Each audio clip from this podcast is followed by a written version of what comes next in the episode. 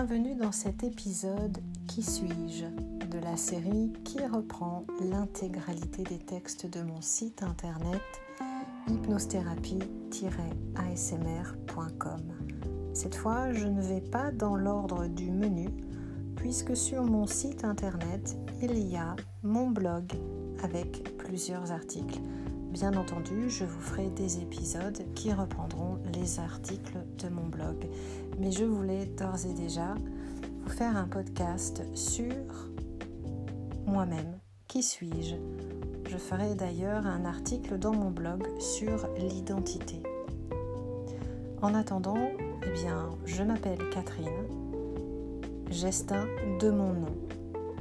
Je me suis formée à la CNV ou communication non violente à la MBSR ou méditation de pleine conscience fin 2015, début 2016.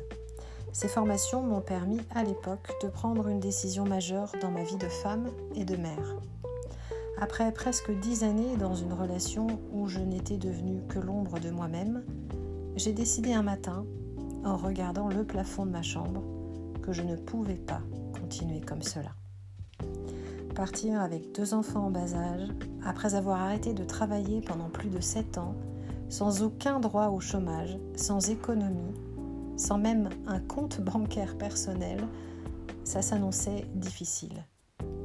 La précarité, les attaques et diffamations qui suivirent, l'isolement et la solitude, les angoisses ont jalonné ma vie les trois premières années de ma séparation.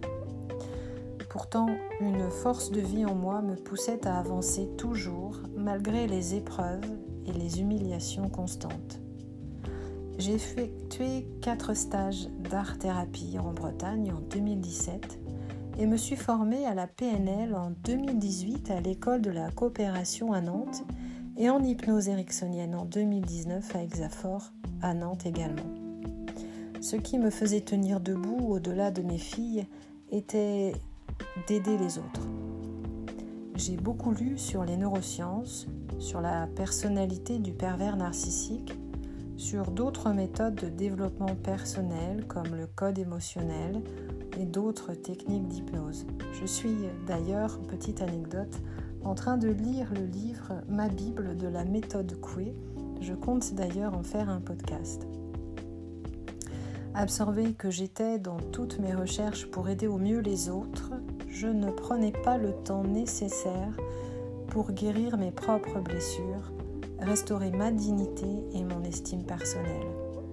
Mais je ne pouvais clairement pas aider les autres à guérir sans avoir fait le travail nécessaire pour moi-même. La crise que nous vivons depuis plus de deux ans m'a obligée à faire un stop et à entrer en introspection profonde. J'ai finalement accepté de demander de l'aide à des professionnels, à des collègues, en parallèle, pendant ces cinq dernières années, j'ai repris ce que j'avais mis en silence pendant plus de 20 ans, ma créativité.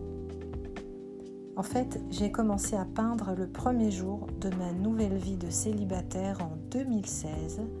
J'ai expérimenté tout ce qui m'attirait, à peu près, dans l'art jusqu'à maintenant.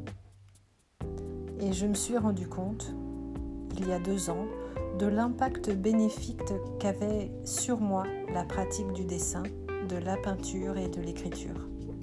C'est comme cela d'ailleurs qu'est né Hypnolzar. C'est avec mon parcours, mes formations, mes recherches personnelles et mes introspections que je me présente aujourd'hui pour vous accompagner sur votre chemin d'évolution.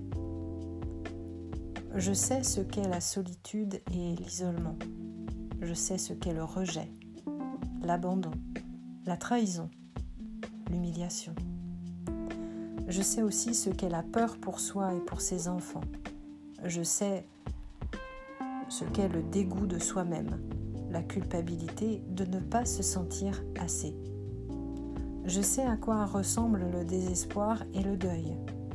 Et parce que je sais tout cela, je peux vous dire qu'au-delà, il y a aussi l'espoir, la fierté l'amour et la gratitude.